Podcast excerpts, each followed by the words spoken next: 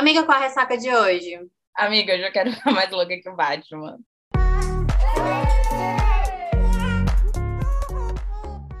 Oi, eu sou a Manuela Estevão. Oi, eu sou a Nay Alves e esse é o seu Ressaca Literária, o podcast. No episódio de hoje, a gente trouxe mais uma vez, a gente está aqui, né, acompanhado dela.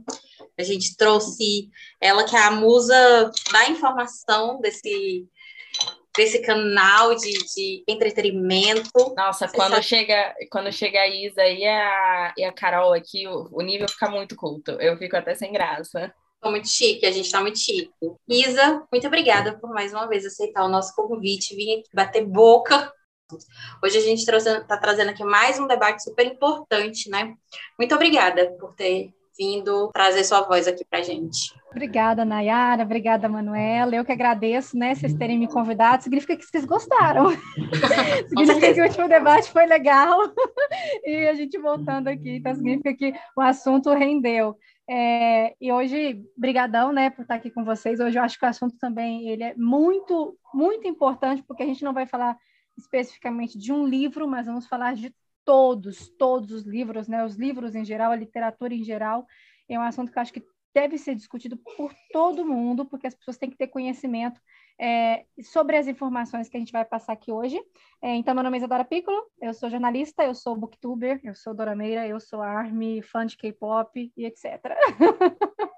Currículo completazo aí, né? Arrasou. É sobre isso. Bom, e acho que esse, depois de muito tempo, é um episódio de debate, né? Faz tempo que a gente não faz um, um episódio de debate aqui.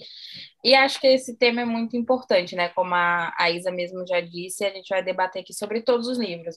Acho que essa crescente dentro do, do país, o movimento do Kindle com a junção do e-book é, todo esse movimento digital que a Amazon trouxe, as publicações independentes e como isso impacta no mercado literário de um modo geral, não só como as tiragens dos livros físicos também.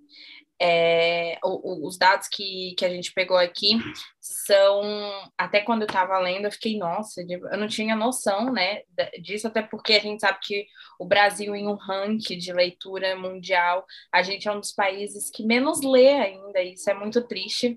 E eu acho que eu, te, eu, eu tenho um ponto de vista, é, uma opinião do porquê, digamos assim, mas a gente pode ir debatendo conforme fomos chegando nesse ponto. Mas eu vou deixar para a Isa falar os dados, porque ela é a jornalista.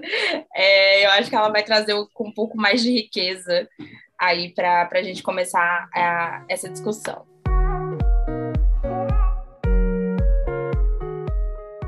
Obrigada, Manu. É, eu acho que a gente vai discutir muita coisa. Eu acho que a gente, começando por esses dados, nós vamos variar aí em bastante vertentes para a gente poder tratar desse assunto aqui com o pessoal. Mas eu queria então a gente começar trazendo aqui uma pesquisa que foi feita pelo Sindicato Nacional dos Editores de Livros. Esse sindicato, ele fez uma pesquisa então de 2021 e de 2020 e informou que o número de livros vendidos entre dezembro de 2021 e janeiro de 2022, se a gente colocar 30 dias, Natal e Ano Novo, né, como muita gente aproveitou para comprar presente, enfim, foram mais de 5 milhões de livros vendidos no país em 30 dias. Eu acho isso um número muito grande para um país em que menos de 5 pessoas é, leem. Sabe? Tem uma outra pesquisa também que a gente traz mais para frente. 5%. Que mostra isso, 5% do, dos, dos brasileiros leem aqui no país.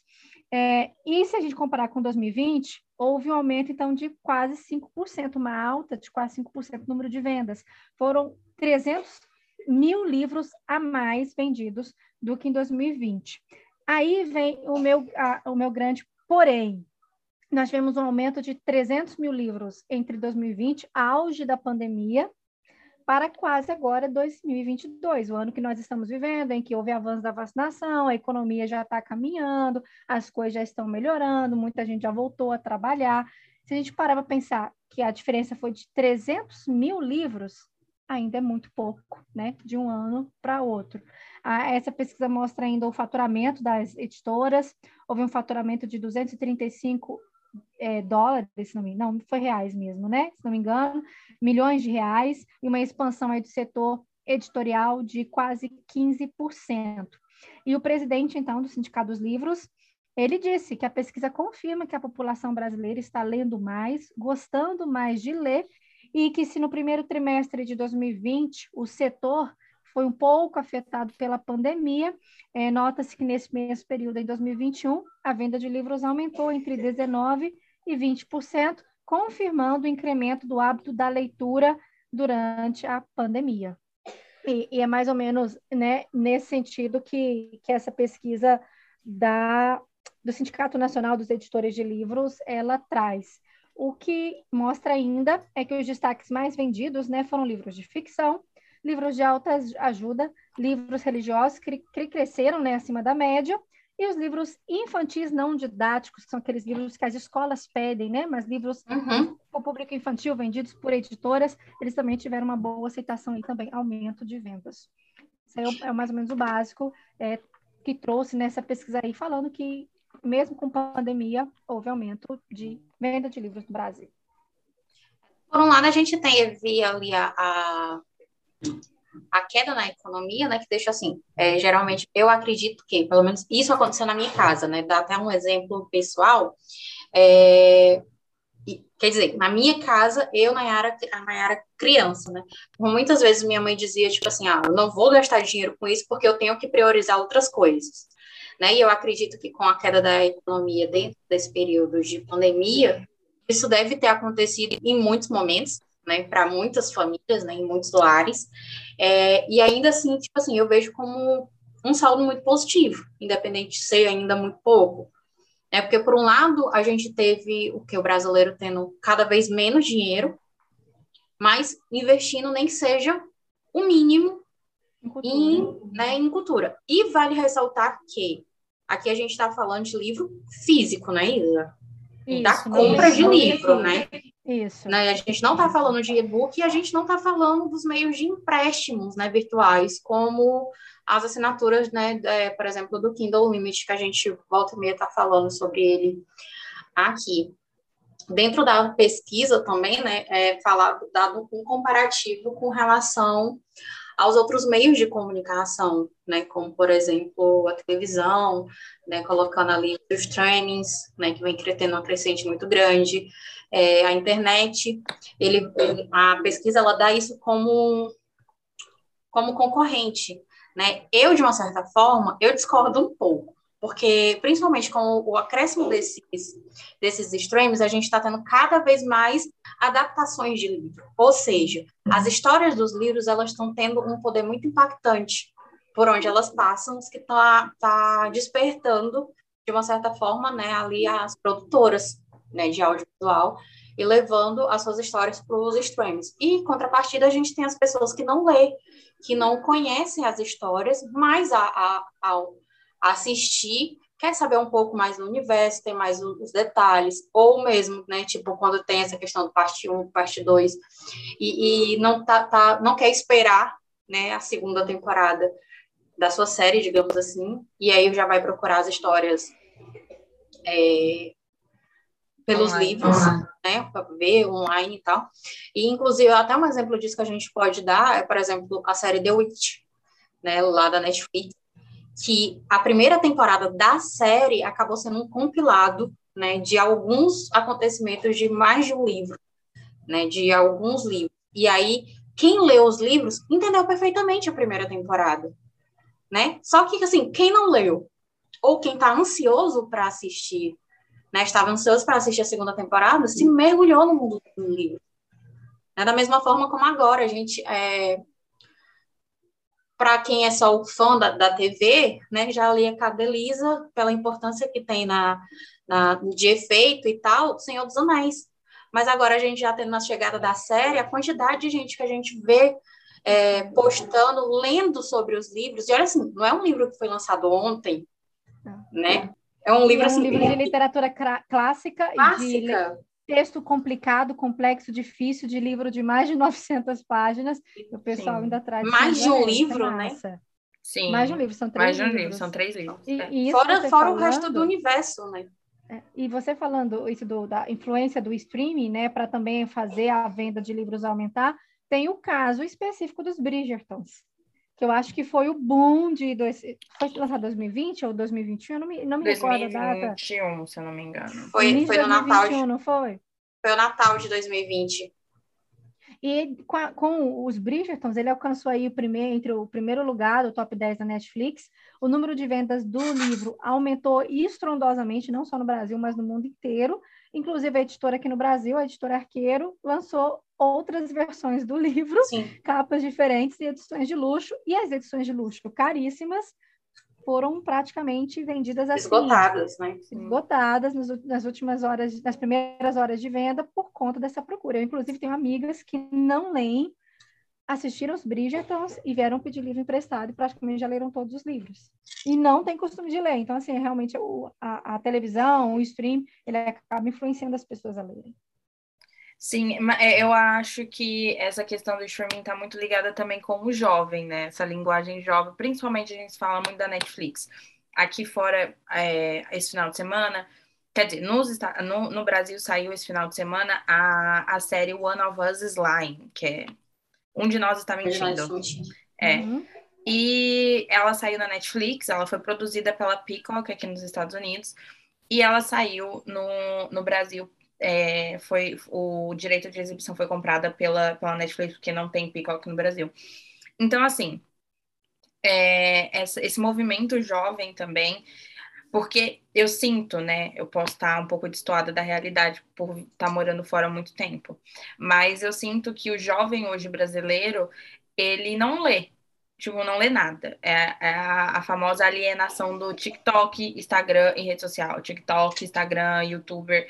Então, a, a literatura ficou meio perdida, porque até os livros da minha época, que eram obrigados a ler, por exemplo, a gente era obrigado a ler Machado de Assis, é, Memórias Póstumas de, de Brás Cubas, são clássicos que eu acho que são chatos para nossa idade que é um método que a, né, que o, o, o ensino brasileiro as poderia escolas. melhorar, é, que as escolas poderiam melhorar, melhorar nisso, porque com 12, 13 anos você não quer ler, sabe, esse tipo de literatura. Harry Potter. Exatamente. Então, eu acho que assim, eu entendo a importância, mas a gente não vai dar importância nessa idade. Acho que todo mundo precisa ler esses livros um dia, mas não é nessa idade. Mas ainda assim, Hoje em dia, por exemplo, eu tenho primos que estão no ensino médio, que estão ali na, oitava, primeiro ano, e que eles não fazem mais essas leituras, não são mais obrigatórias. E assim, mesmo que obrigatórias, hoje com o uso da internet, a gente não pode ser hipócrita de dizer que o jovem vai pegar um livro de 400 páginas e sentar e ler. Ele vai jogar no Google a sinopse, a resenha, e existe milhões desses livros por aí. Então, assim, é, acho que com a contribuição do streaming, porque o streaming ele acerta esse jovem, né? Ele é o público-alvo.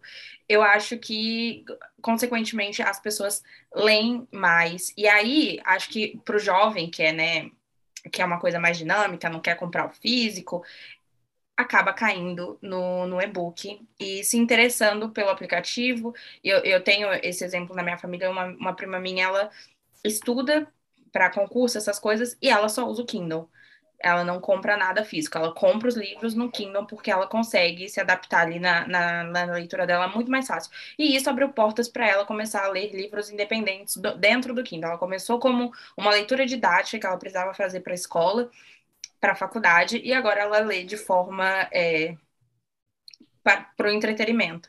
Então, eu acho que essas ferramentas são é, adicionais e aí o que a gente estava falando de que a que a Isa abordou sobre a gente ainda ser um país que lê muito pouco, né? Só 5% da população, e esse é um dado que chama muita atenção.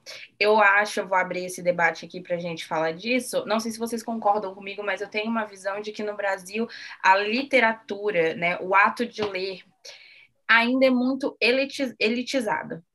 As pessoas, quando você fala que você lê, muitas pessoas, nossa, hum, culta, tem um olhar assim.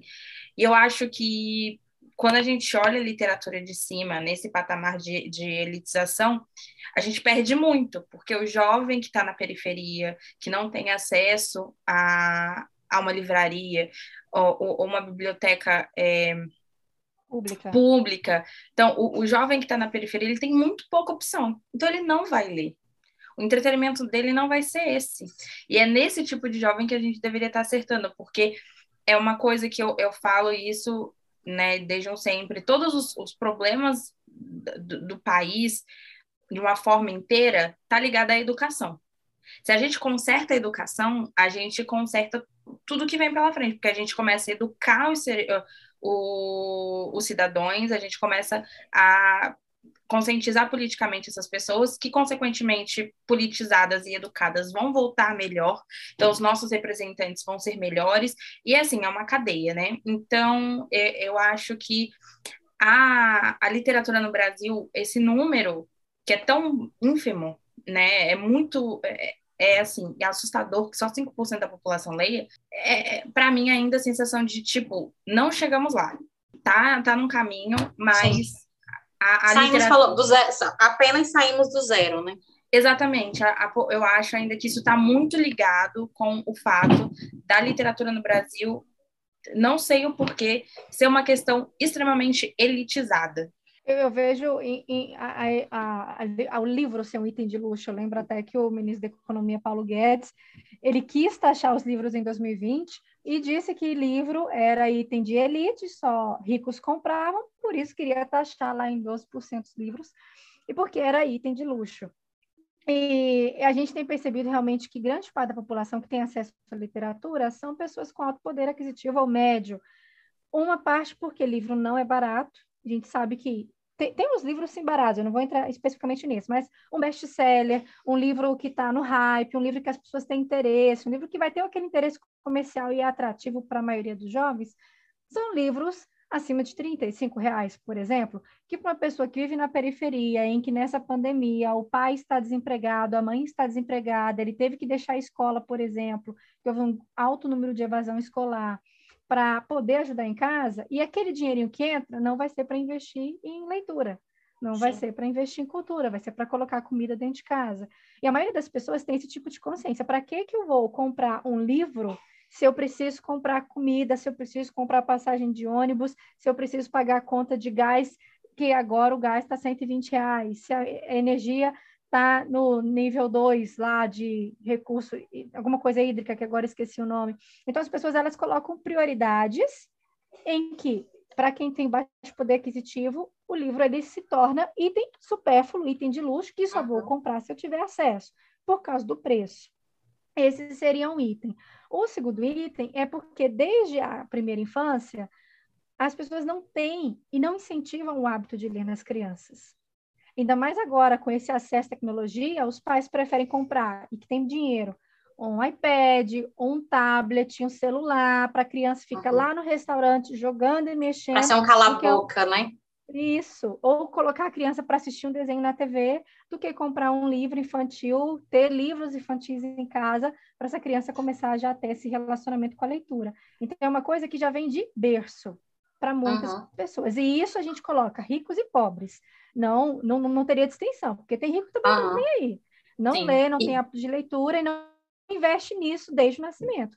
Já temos pessoas de baixo poder aquisitivo que, ao contrário, elas dão tanto valor à leitura que elas investem nisso desde o nascimento. Eu acho que isso é uma educação de berço, educação que vem dentro de casa. E eu acredito nesses dois tipos de vertentes. A pessoa que não compra por realmente achar ser um artigo de luxo e a pessoa que, desde quando nasceu, aprendeu a não ter interesse por livros. E isso, é, de acordo com a pesquisa, até quando você falou, eu despertou assim a minha meu pensamento aqui.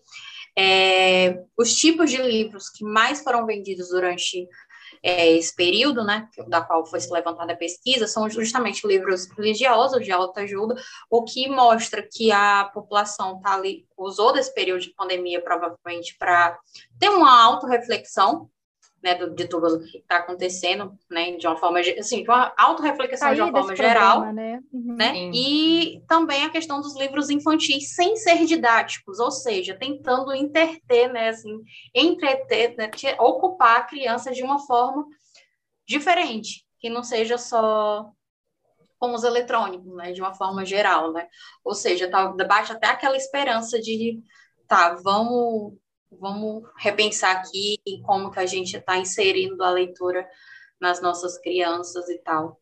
é, é, difícil você entreter hoje em dia crianças com tem tanto aparato. E principalmente foi um período que a gente teve que manter as crianças de sozinhas de em casa, né?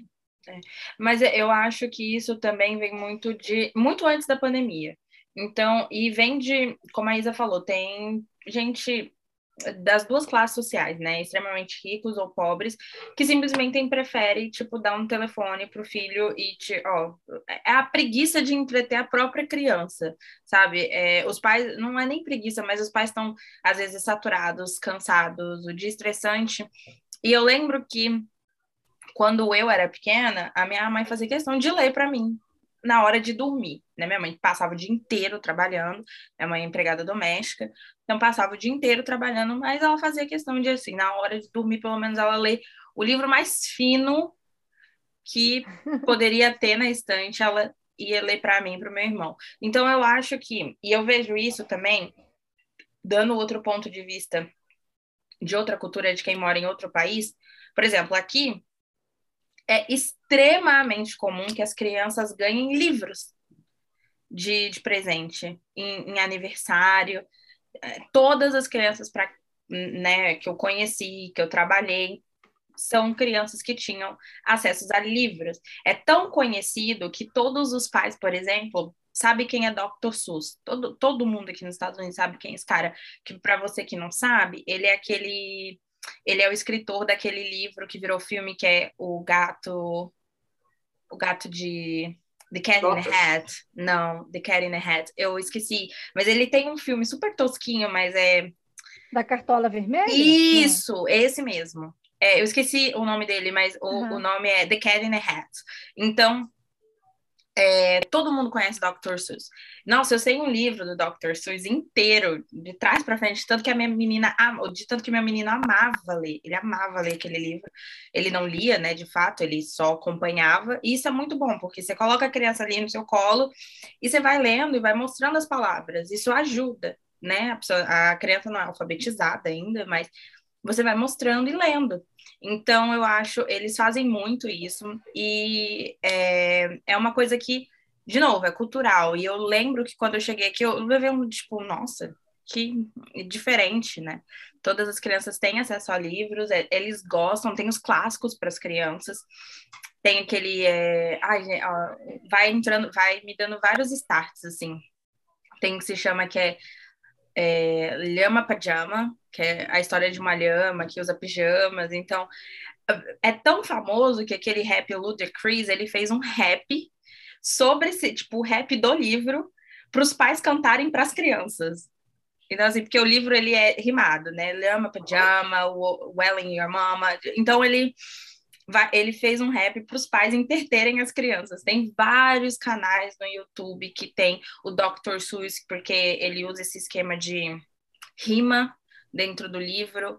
E são coisas muito para ensinar realmente às crianças. E você vai. É, você vê que tem um ensinamento. Você que é adulto, assim, você vê, nossa, gente, jura? Você está lendo isso daqui? Mas você vai vendo o ensinamento. Eu levo isso como uma questão cultural mesmo. Então, quando eu cheguei aqui, que eu vi que as crianças tinham isso, eu fiquei, gente, é muito diferente. E os pais, principalmente, criam esse hábito e todo mundo aqui, todas as crianças leem, que eles falam que é o bedtime, é a hora de ir para a cama. Os pais tiram pelo menos 15, 20 minutos para ler. Então, acho que você sentar na, na cabeceira da cama do seu filho e ler pelo menos por 15 minutos antes de dormir é, pode parecer que não, mas faz muita diferença, assim, foi isso que eu senti. Então, acho que isso é muito cultural. Se a gente talvez tivéssemos mais pessoas, ou se a gente incutisse mais esse hábito de leitura, pode ser que, né, com essa crescente de livros, os, os próximos pais, né, essa próxima leva de pessoas que vão se tornar pais, já consigam passar esse, esses ensinamentos para os seus filhos, mas acho que na no cenário hoje em dia, a gente precisava ter alguma coisa para mudar, sabe? É, como a... conscientização. Exatamente, porque como a Nay falou, a gente sabe que hoje o ministro, é, é surreal que o ministro da Justiça fale isso, sabe? É, é surreal que, que o governo, esse último governo principalmente, deixe tanto em baixa a cultura. É uma desvalorização da cultura que eu, eu acho, pelo menos, não tenho só apenas 26 anos, mas não me lembro de ter um, um governo tão anticultura como esse, esse último. E essa falta de. E, e aí o que me preocupa é não os livros de autoajuda, mas o aumento de livros religiosos. E isso me preocupa muito, junto com sabendo qual é o governo federal hoje, qual é o presidente que a gente tem. Então, não que seja nem de jeito nenhum proibido, mas a gente sabe que o Brasil é um país de Estado laico, né? E, e ver esse número de aumento junto com de, desse tipo de livro junto com a, o aumento dessas questões que a gente tem parlamentares, junto com o governo federal, é muito assustador, assim.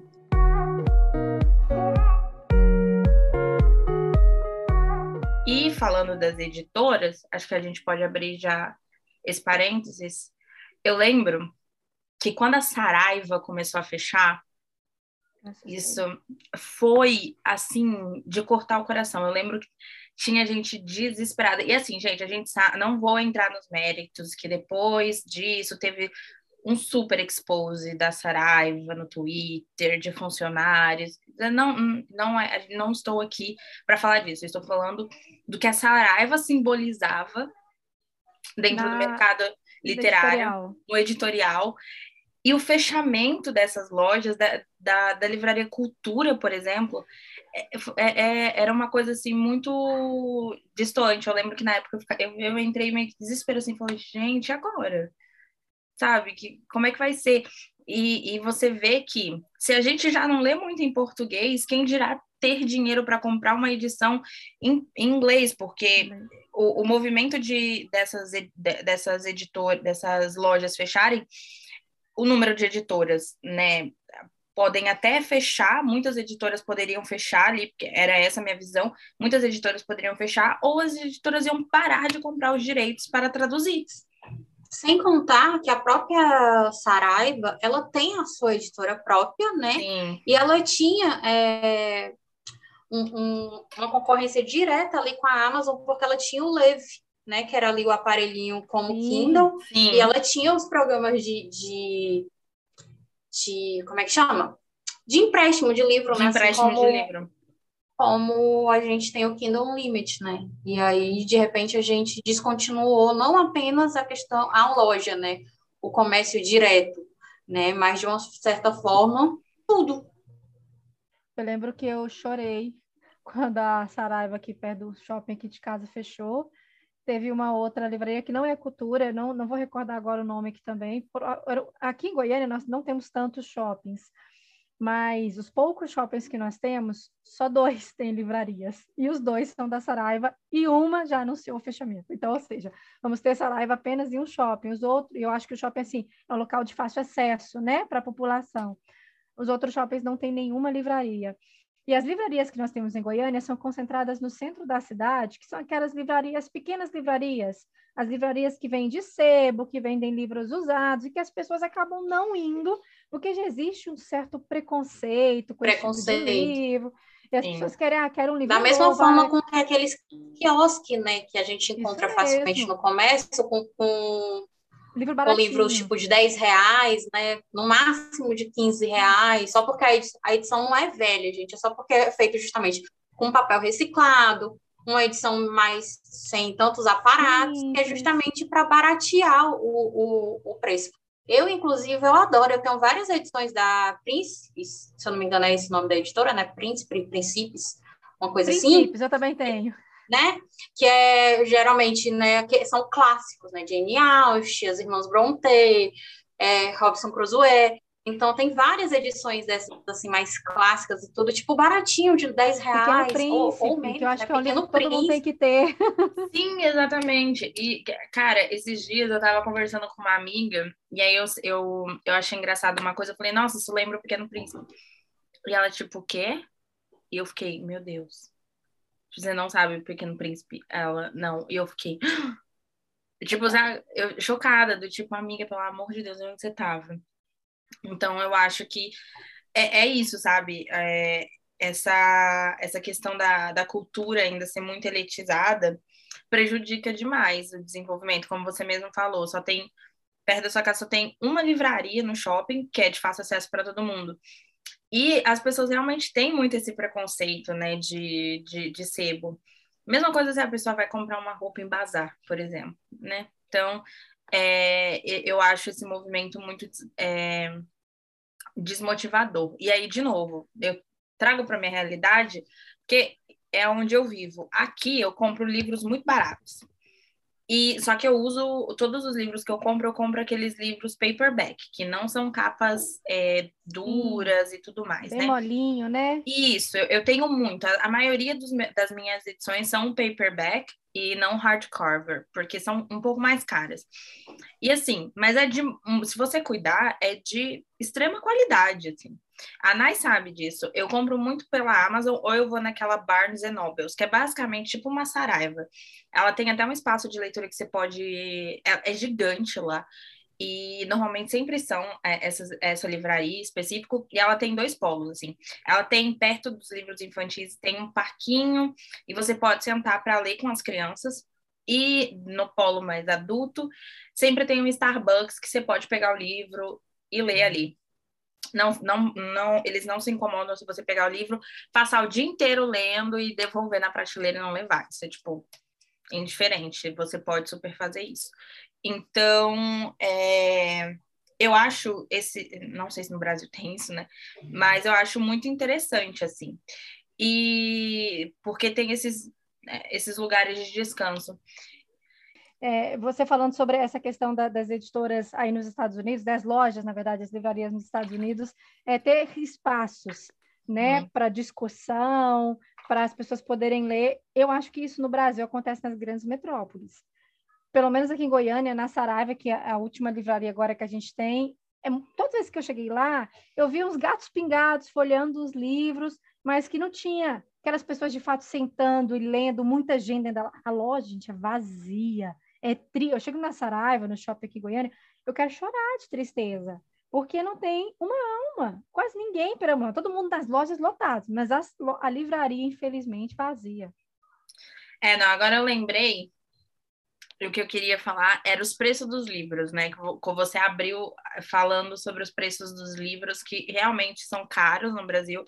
É muito triste que a gente tem que falar que às vezes as pessoas têm que escolher entre pagar 35 reais num quilo de carne ou é, não, escolher, um livro. escolher um livro. É, é, muito injusto, né, esse sistema. E, e aqui é muito barato. A Naita de prova, eu ganho muito Amazon Card, né, de gift card da, da minha da minha fofa, que é basicamente minha patroa e tal, da avó também, ela me dá muito gift card, que eu amo. E elas me dão muito gift card da Barnes Nobles, que é essa livraria, mas elas me dão muito gift card da Amazon. E a Amazon, ela tem, não sei no Brasil, mas ela aqui, ela tem um sistema de você comprar é, livros usados é, mais barato. Então, eu tenho algumas edições de livros que eu comprei usados, tipo, por 2 dólares. E inteiros. Chegaram 50 novos. dólares. A Manuela comprou, tipo, nove livros na Sim. Amazon. Uhum. Aí, tipo, o que. Sério, o que, que você faz? É ok que a gente não é, não é a maneira correta de fazer a conversão, mas, tipo, você chega numa livraria, o que, que você faz com 50 reais? Você, não, você mal compra um livro hoje em dia. Não. Não compra. Assim, se você for numa livraria física no Brasil, eu vou, eu vou usar a Saraiva como exemplo aqui em Goiânia, os Bridgertons, que foi um exemplo que eu citei mais cedo. Um livro do Bridgertons, dessa série agora na Netflix, você vai comprar ele na Amazon, por exemplo, você encontra o físico por 24, 25 reais. Dependendo de uma promoção, você acha até por 15. Eu fui na Sarave, eu coloquei nos meus stories no Instagram, um livro R$ 49,90. Então, você chega na principal livraria da cidade, e o livro custa 50 reais, o que na internet. Amiga, nem vou muito longe, não. É, os bookstans que estão ouvindo aqui vai, tipo, concordar comigo. É, a Garota do Lago é um livro ah, que sim. é, tipo, 9,90 em 99% do tempo na, na, na internet. É, tipo, 9,90. Eu cheguei a comprar o meu, se eu não me engano, foi há muito tempo, foi de promoção de Black Friday por oito e pouco. Eu comprei por Tipo, R$7,99. Pois é, Eu é um comprei livro por que geral- cinco.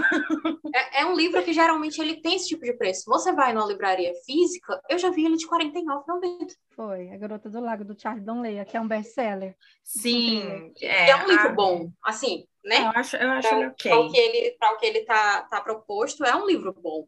Sim, mas eu peguei esse livro aqui que se chama, é um livro que vai inclusive virar série na Netflix, que é A gente Pessoas tem um post Ansiosas. com esse, com esse livro no feed. Sim.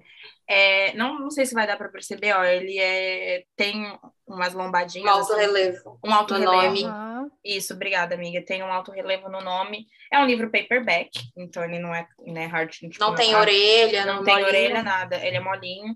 Mas assim, eu paguei 3 dólares. E ele eu comprei ele us- usado, né? Nesse esquema O da dólar hoje Amazon. tá o quê? Cinco reais? Acho sim. Justamente hoje está em queda, né? Se eu não me engano, é cinco, a última vez que eu olhei estava de 5 em 5. 5 reais e 5 centavos. É. Então, eu paguei, 15 Tem- conto, então. é, eu paguei 2,99 nesse esqueminha. E eu comprei usado de uma pessoa. Inclusive, quando é, eu comprei, eu até mostrei pra Nai, se eu não me engano, a menina me mandou, tipo, cuide bem. É, do, Tinha um bilhetinho. tá? Tinha um bilhetinho. Então, assim, e eu paguei 2 dólares nesse livro. E ele é super muito bem conservado.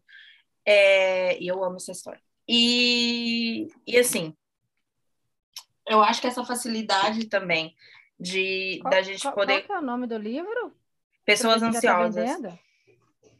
Pessoas ansiosas. Ele é um best-seller, ele entrou na, na lista do, do New York Times. Ele tá, se eu não me engano, ele saiu pela.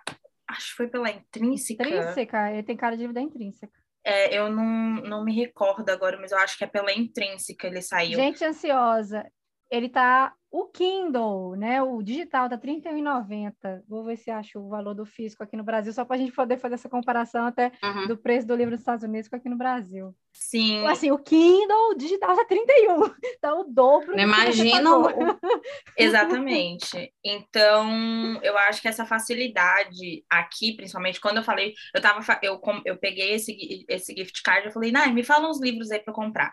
E aí a Nai foi falando, eu tava em ligação com ela, ela foi falando, eu fui comprando.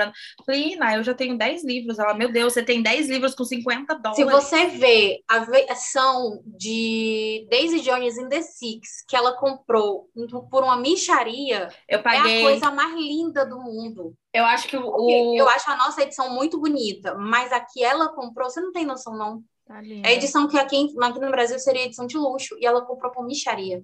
Eu, eu tenho o livro mais barato que eu tenho aqui em casa, ele foi 79 centavos, né? 79 centavos de dólares. Eu comprei na Amazon também. E eu falei Ana, eu falei, ah, eu só vou comprar porque tá esse valor, né? E ele é um hardcover. Deixa eu até pegar ele aqui pra você ver. Enquanto ela procura, falando. achei o livro Gente Ansiosa, né? O Kindle, como eu disse, tá 31 reais e a capa comum tá R$ 44,21 centavos. Um livro de 421 páginas. É, 44 reais, né? A situação não é fácil brasileiro. Tem que ter dinheiro. Né? Quanto ele tá? 44 reais o, o dia físico. Hum. Por Quando que a gente vai comprar um olhar- livro de 79 centavos? Engraçado, só nos bugs da Amazon. Isso é de graça. Né? Ex- é, exatamente. Então, eu acho que esse incentivo aqui é, de. é, eu acho que esse, esse incentivo da cultura americana eu vejo muito nos meus adolescentes, por exemplo. Eles têm um hábito de leitura, eles não são leitores assíduos, mas o meu menino, ele tem todos os clássicos da Jamie Austen, ele já leu, ele entende, ele ama o Expresso Polar, que é aquele Que é um livro O desenho. que tem o também. desenho. Aqui é um, é um filme, é um filme-livro super natalino. Então, na época do Natal, você vai ver, inclusive nas grandes cidades aqui em Nova York, tem, eles pegam um trem e eles encenam uma cena. Você, você compra o ticket, você leva a sua criança lá. Tem to- parece realmente um filme, é uma coisa muito louca, assim. E eles cantam, então assim, o Expresso Polar, ele, ele- na época do Natal ele estava lendo, era o livro de cabeceira dele. E, e assim, é isso, eu vejo que mesmo eles não sendo leitores assíduos, eles leem muito, sabe? A minha, minha fofa esses dias me, me pediu indicações de livros, é hábito. Eles têm esse hábito de ler. Inclusive, a minha menina está lendo agora. Um de nós está mentindo porque eu falei que tinha saído da série, que eu tinha gostado muito. Ela, ai meu Deus, por favor, me empresta. E eu tenho. Aí eu falei, tá bom, vou, vou, vou te dar. E é engraçado porque a dedicatória desse, desse livro, que foi um dos meus livros favoritos ano passado de suspense, a dedicatória é To, to Jack, for make me laugh. Então, traduzindo é para o Jack que me que sempre me faz sorrir. E o nome da minha criança que é Jack também. Então, Legal. eu lembro quando eu vi a dedicatória, eu falei, ah, que engraçado, eu nunca nem tinha parado para reparar nisso. E eu acho que esse hábito de leitura que vem desde criança deveria ser o que a gente teria que ter no Brasil, eu acho, né? Eu vejo nesse sentido, Manuela, três pontos no hábito de leitura, eu acho que os pais têm que começar a criar essa conscientização para querer que seus filhos leem desde a primeira infância, para se tornar adultos é, com de, assim, com opinião própria, que saibam né, discernir melhor as coisas e não ser né, boiada, sendo levada por qualquer informação, e principalmente nesse, nessa era de fake news, eu acho que os livros eles ajudam muito a você ter uma formação é, e saber discernir quando você lê um texto, se aquilo é verdade ou não. Acho que quem já quem tem o hábito de ler, numa própria leitura já consegue perceber indícios ali de uma fake news. Sim. E se e, e, por exemplo, uma dica que eu sempre dou para todos os pais que me procuram: ah, meu filho não lê, como é que você faz para sua filha ler? Que eu tenho uma menininha de seis anos e ela não lê, porque ela está na, na, alfabetização, ela está aprendendo, mas enquanto a gente conversa aqui, ela está no sofá com um monte de livro e lendo as imagens, vendo as imagens, e pede para eu fazer uma leitura para ela. Instiga, né, de uma certa Instiga. forma. E tem o, tanto livro infantil para para trabalhar sabe, outras regiões. E, e, sabe como é que você, eu falo isso, sabe como é que você vai fazer seu filho ler? Escolhe o desenho que ele mais gosta. É Frozen? Compra livro da Frozen.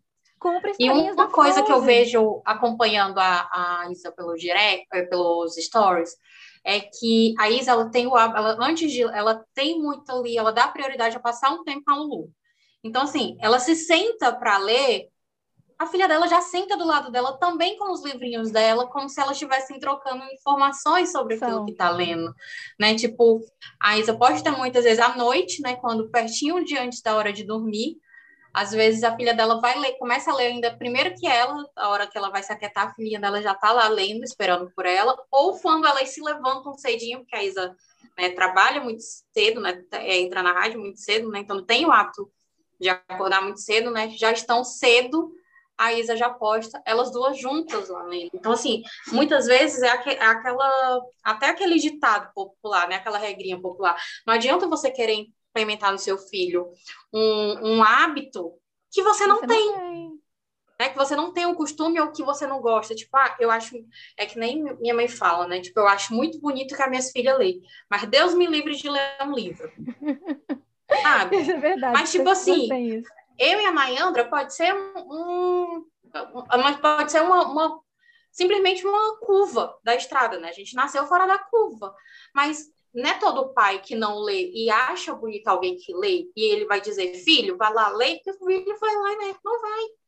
É, em casa. Eu tenho meus sobrinhos que em casa, eles, ele é exatamente a fotocópia dos pais. Mas quando ele chega aqui, ele entra dentro do meu quarto e ele pergunta, tia, esse livro, porque ele sabe que tem livros que não é para ele. Então ele pergunta, esse livro aqui pode? E ele se deita, porque eu tenho um tapete aqui felpudo com as almofadas, ele se deita aqui no chão e ele lê. Volta e meia dentro desses quiosques, é, e aí eu faço até essa, essa, essa dica que a Isa deu, ela é real. É, o Christian Brenner, ele gosta muito desse negócio de jogo de eletrônico. Né, Minecraft, essas coisas assim. E eu, nesses quiosques, eu vi que tem os livros que contam as sim, histórias sim. do game. E eu comprei uns dois livros para ele. E os livros são até grandinhos, tipo mais de 200 páginas, né? Assim, para uma criança, é, e como é aquele formato que é menos do que o A5, uhum, né? Se torna uhum. grossinho. No dia que ele viu ele, ai, tia, é muito grande. Não deu dois dias, ele me mandou a foto no WhatsApp. Tia, eu já terminei, me dá o, me dá o resto. Porque ele sabe que uma é uma continuação. Sim. Da sim. mesma forma, eu comprei aquele. Tem a, a as HQs da Turma da Mônica, uhum. que é parodiando clássicos do cinema. Ah, eu Sim. amo. Turma da Mônica é tudo. É a melhor forma da gente ensinar uma criança a gostar de ler. Eu, eu sinto assim, que é com HQ, uhum. com histórias em quadrinhos. Gente, eu lembro. Eu tá, lembro... A gente está dando um ar brasileiro pro gosto Sim. da criança, né? Eu, e eu lembro quando eu era pequena, minha mãe, eu, minha mãe comprava muito gibi para mim. Gente, eu ia naquele parque do Maurício de Souza, que eu não sei se ainda existe parque da Turma existe, da Mônica. meu sonho! Eu ia muito, eu ia horrores lá.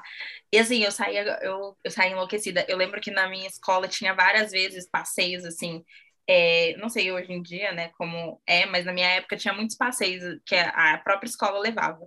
Então, eu lembro que tinha muito passeio para ir para o parque da Turma da Mônica, eu, ficava enlouquecida naquele lugar. E eu acho que é uma coisa tão brasileira, é uma coisa... Gente, o Cascão, ele é o mineiro, sabe? Ele é a representação de um estado. Eu acho isso tão, tão foda, assim, e, de novo, eu acho que são maneiras até da gente ensinar as coisas para as crianças. Por exemplo, o que eu estava falando do Dr. Seuss é isso. O, o Karen Hess, ele fala de crianças que não obedecem os seus pais. O que que acontece? Então, de uma certa forma, você está incutindo ali. Gente, e eu estou falando sério, americano, eles têm livros para tudo. Eu trabalhava em uma família que a mãe estava grávida. Cara, todos os dias a mãe lia um livro para incentivar a, a, filha mais velha, né, que ela tinha ali três anos, que é uma criança, ela não entende muito, então, para evitar que ela se sentisse, quando a, a, a, bebê nascesse, ela se sentisse meio de lado, o que, que eles faziam desde que eles souberam da gravidez? Lendo livros para incentivar ela Big Sister, you're gonna be the old one, sabe? Você vai ser a mais velha, Caramba. as suas responsabilidades. Então tinha livros contando histórias do tipo. É, eu lembro que tinha frase assim, eu vou traduzir, tá? Mas é, tinha frase assim: se a sua irmã está chorando, o que você deve fazer? E aí tinha opções, porque o livro era interativo, ajudar a mãe a colocar a fralda, ou, ou pedir para a mamãe cantar uma história de Niná. Então, tipo, tinha, tinha coisas para incentivar a criança a ser uma, uma irmã mais velha, para mostrar para a filha que, né, para o filho, para a filha, que, olha, vai ter uma pessoa nova em casa, e era uma, é, é uma coisa, de novo, gente, eu não tinha crianças perto de mim no Brasil, eu vim para cá totalmente alienada. Então, quando eu fui vendo essa, esse tipo de criação perto de mim, eu ficava, gente, é muito diferente. Mas isso Tudo... não é uma realidade nunca no Brasil. Então, é muito é, diferente. Não é. Então, se torna uma. É, quando eu olhei para aquilo, eu falei, gente, é muito. É, é surreal a, a, a, discrepância de, de criação cultural que, que tem, assim. E uh, o que eu estava falando do Dr. Seuss também. Tem esse livro, Green, é, Green Eggs and Ham, é um, um clássico famosaço. Todas as crianças têm que ter. Tinha uma época que eu sabia de cor esse livro. E ele conta a história de uma pessoa, que ela, né, de, um, de um personagem, que ele nunca ele nunca comeu green eggs and ham, né? Ele nunca comeu ovos verdes e presunto. E aí o livro inteiro é insistindo para, meu, você tem que provar, você tem que. E aí o livro todo ele vai mostrando. Uh, could you, would you, with a fox, could you, would you, in a box? E ele vai fazendo esse, esses joguinhos de palavras, de palavras. Então era o livro inteiro ele incentivando esse personagem a provar esses ovos e esse presunto. Lá no final ele prova e aí ele fala: Hum, I like green eggs and ham. Então, tipo, eu gosto, né? Então ele provou. Então, é o livro inteiro de, e dando opções. Ah, você pode, se a gente fosse traduzir, era você pode comer numa caixa, você pode comer numa árvore, e se for na chuva, você pode provar no oceano. É, eram umas coisas assim, sabe? Então, incutir ali no, no pensamento, gente, eu tô falando isso totalmente voz da minha cabeça, tá? Eu não sou pedagoga nem nada, mas eu acho que colocava na cabeça da criança do tipo assim: olha, você precisa provar, você tem que provar. No final, ele provou e gostou. Então, eu acho que é, eu amo esse livro, é super. eu não sei, mas eu amo esse livro porque não só esse, mas vários do Dr. Suzy e do Lhama Pajama, que é uma lhama que super tá estressada porque ela quer dormir com a mãe e a mãe tá fazendo as coisas e ela começa a gritar. E aí a mãe fala: Olha, se você gritar, eu não sei se você realmente está em perigo ou se você. né? Então, vai ensinando essas coisas para as crianças e através de livros, de literatura, do tempo que você passa ali. Não, eu tenho um Ai, gente, eu tô me empolgando, porque eu amo livro infantil. Mas tem um que é. Ai, eu acho que é The March of Crayons, que é basicamente a Marchas do Giz de Cera que ele vai falando das diferenças étnicas, né, de cor de pele, e de pessoas que gostam do mesmo sexo. Daí já é para uns pais mais open mind, né? Mas, é, mais, mais cabeça abertas. Mas assim, ele não fala, né? Do tipo, você gosta de gays, não tem nada a ver com isso. Mas assim, vai mostrando dentro da caixinha de lápis de cor, dentro do, da, da caixinha do lápis de, de, de cera, é, as diferenças das cores.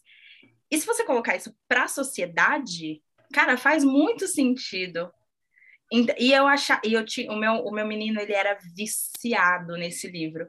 E eu lembro que eu fui lendo, lendo tantas vezes com ele, que eu fui parando e fazendo paralelo com a realidade. E aí eu peguei e falei, gente, olha como é que entra no mundo das crianças, sabe? É isso. É assim que você ensina. E é isso, o, o americano ele, ele tem livro para tudo infantil, sabe? Para ensinar a criança. Eu lembro que tinha um que ele tinha que é, e se seu amigo for de uma cor diferente? E, e na, na capa era um, um menininho negro. E assim, era um livro maravilhoso, sabe? Tinha, tem vários para lidar com bullying, por exemplo, que aqui é fortíssimo. Então, tem vários para lidar com bullying. E é, são livros da faixa etária, assim, de quatro, seis, sete, oito anos, que parece que são inocentes, mas ao decorrer ali aquela mensagem, de novo, não sei como isso é trabalhado no cérebro de, de, uma criança, mas eu acredito que a mensagem fica, sabe? E aí eu, de novo, a importância da literatura desde de pequena. Da primeira infância. Da primeira infância. É, é engraçado isso, Manu, porque eu tenho duas amigas, eu não tenho tanto, tanto contato, mas elas já mostraram meu canal no YouTube, já mostraram mostrar um livro para os seus filhos e são dois meninos. E um tem em torno de 10 anos e o outro tem 8, 7 anos de idade. E as duas recentemente vieram me visitar com os filhos. E elas falaram assim: Isadora, eu trouxe meu filho hoje aqui, além de brincar com a sua filha, óbvio, mas porque ele insistiu para ver os seus livros. Insistiu para mexer na sua estante, porque ele é apaixonado nos seus livros. E o sonho dele é um dia ter uma estante de livros. E, e, é muito legal você ver que ainda existe em algumas crianças esse desejo pela leitura, esse desejo de. Sim. Porque eu, desde a infância, desde a minha, criança, a minha infância, eu olhava lá na casa, minha mãe, minha mãe sempre me ler, só que os livros da minha mãe sempre eram literaturas para acima de 18 anos, então uma menina de 10 anos de idade nunca Não tinha o acesso, né? Não podia ter o é. acesso. Aí eu falava, mãe, mas eu quero ler, eu quero ler. Aí minha mãe ia comprava Gibi da Turma da Mônica. E nós tínhamos um ritual lá em casa, da hora da leitura. Sempre, nós somos quatro irmãs, além da minha mãe. Sempre que a gente almoçava, cada uma pegava um gibi. A gente, nosso quarto eram quatro camas no mesmo quarto. Deitávamos as quatro nas camas ou em uma em cima da outra, não importava. Todas, junto com a minha mãe, e nós cinco íamos ler. Não era até um momento de confraternização, né, é. de vocês, era, era o momento lendo. das meninas, né? Isso, e era lenda, cada um no seu gibi, cada um lendo, e ria gaitada, e mostrava para outro, olha aqui assim, o Cascão fazendo isso, uhum. terminei, troca aqui, me dá o seu gibi, e depois, eu por ser mais velha, quando eu já comecei lá nos meus 13, 14 anos, a ler, né, infanto juvenil, aí foi onde eu falei, mamãe, por favor, compre esse livro para mim. já foi tendo as suas próprias opções de escolha, né? Isso, e daí foi onde eu falei, o meu sonho um dia é quando eu tiver minha casa, é ter uma, uma biblioteca. Eu não falava escritório, era uma biblioteca na minha casa. É uma sala sem mesa, sem nada, só de livros. Só livros, livros é do meu sonho. Ainda é o meu, é. ainda estou caminhando. Mas eu acho é, legal a... porque existe isso em algumas crianças também, isso é Sim. bom. Aqui, eu sei que no, no, meu caso, né, porque como eu coleciono Funko Pop, tem os bonecos em si que já chamam muita atenção, mas o Christian Breno em si, porque assim, a criança, né, de nove anos que eu tenho mais acesso, o Christian Brenner, ele, para ele, minha casa, ele pode se esquecer que ele está na minha casa. Ele fica aqui, nem que seja para ficar sentado na cadeira, girando a cadeira, mas olhando para os livros, olhando para as coisas, para ele, ele quer ficar aqui, sabe? Tipo assim, é o que chama a atenção dele. E ele, a mãe dele fala, né, que quando ele está em casa, ele diz que quando tiver o quarto dele, ele quer um quarto igual o da Tia Nayara. Ou seja, de uma certa forma, chama a atenção dele. É, falando né, dessa, dessa diferença de cultura e tudo mais, ainda nesse tema, é, falando de livros infantis, tem um que todos, é assim, é, eu estava até conversando com a minha, com a minha fofa, minha patroa, né, com a minha host e eu estava falando para ela e ela falou que é uma coisa cultural. Toda vez que uma criança nasce, né, é cultural da família dar um livro que se chama O Dia que Você Nasceu. É da Nancy Tilleman, é o nome da, da escritora. E, gente, é real. Todas as crianças têm esse livro. E eles começam, os pais começam a ler para as crianças. É um livro lindo. Ele tem, assim, é, sabe aqueles livros de. Eu não sei de que material é feito, mas é mais grossos, Nai. Você deve saber. Sabe papel, não é papelão, que as páginas são extremamente grossas. Sim, ela tem, é porque tem a página 60 quilos, a página, ela tem o peso da página diferenciado. É, é mas ele é como se fosse um papelão mesmo, assim, a, a página é. é. bem grossa, porque parece ter muitas páginas, porque o livro é grosso, mas, na verdade é tem é papelão, né? Então, uhum, esse tá, é, é, é mais ou menos esse livro, assim. E aí, eu acho bonito o sentido dele, né? Da, o, o nome do livro é A Noite que Você Nasceu. Eu vou tentar aqui porque é bem pequenininho.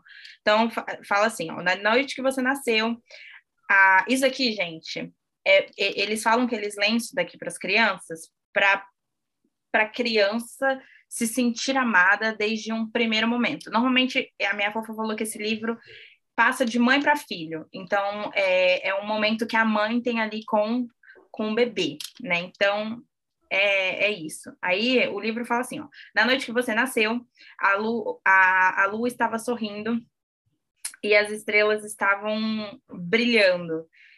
E, e a noite sussurra, o, o vento da noite sussurrava: a vida nunca mais vai ser a mesma. No, because there had never been. Ah, porque nunca vai ter ninguém como você no mundo. Né? Nunca vai ter ninguém igual a você no mundo. Então, uh, o vento e a chuva sussurraram o, o, seu lindo nome, né? O som do seu lindo nome. Então, para explicar para as crianças, ah, por que, que o meu nome é esse? E aí a mãe fala isso daqui. Nunca houve ninguém com such eyes, né? Com olhos, com, com esses olhos, com esse nariz, uma criança risonha, and wonderful tones, com, com os dedinhos fofos. Quando os ursos polares ouviram, eles dançaram até o anoitecer. Tão, em lugares tão longe, os pássaros voaram para casa e a lua ficou até uh, until, uh, ficou até a próxima manhã. E nenhuma ladybug flew away, né? nenhuma joaninha é, voou. E aí no final, uh, deixa eu ver, trumpet, aqui. Vamos pular lá para o final. É, e aí, no final, o que eu acho muito bonito, eu vou ler em inglês e depois eu, eu traduzo, porque eu acho esse verso lindo. É, fala assim: Heaven blew every trumpet and player ever worn on the wonderful marvelous night you were born. Então, é basicamente, o céu estava em festa e eles tocaram os trompetes em uma linda e incrivelmente noite que você nasceu. Então, é, eles contam isso daqui para as crianças para justificar, tipo, como a criança nasceu. No meio disso, ele fala que os pássaros contaram como escolhi seu nome. Então, é, falando de novo, né, desse, dessa questão dos livros, eu acho esse livro lindo. Inclusive, eu comprei dois exemplares. Um eu vou dar para uma prima que está que tá, tá grávida, e outro eu vou guardar para o dia que eu for mãe. Você quer enviar para nós aqui no Brasil, Anne? ah, eu posso também. Vocês vão. Olha, gente, é um livro. E ah, isso é uma dica até. Você que está estudando inglês, livros infantis são ótimos, porque a linguagem é super simples, porque é, né, criança. Então, se você está estudando inglês aí, invista nos livros infantis. Dr. Seuss é mais difícil, porque ele faz uns trocadilhos, mas é, é, esse livro é muito, muito bom.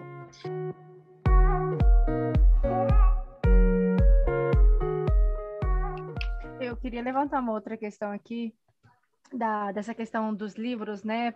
O acesso à literatura no Brasil é, e também da relação das pessoas com a leitura, de não ter o hábito de ler aqui no Brasil, por ser uma questão já cultural, as pessoas não têm hábito de presentear com livros aqui no Brasil. É verdade. Eu tenho uma amiga que ela vira, ela vira para mim e fala assim, Isadora, fulano está ao aniversário, o que, que eu dou de presente? Eu falo, olha, ele ama ler, ele, o cara é biomédico, e a gente conversa sobre livro, eu sei que ele gosta, tal, tal exemplar. Eu falo, olha, ele já conversou, ele ama esse livro, pode comprar que ele vai gostar.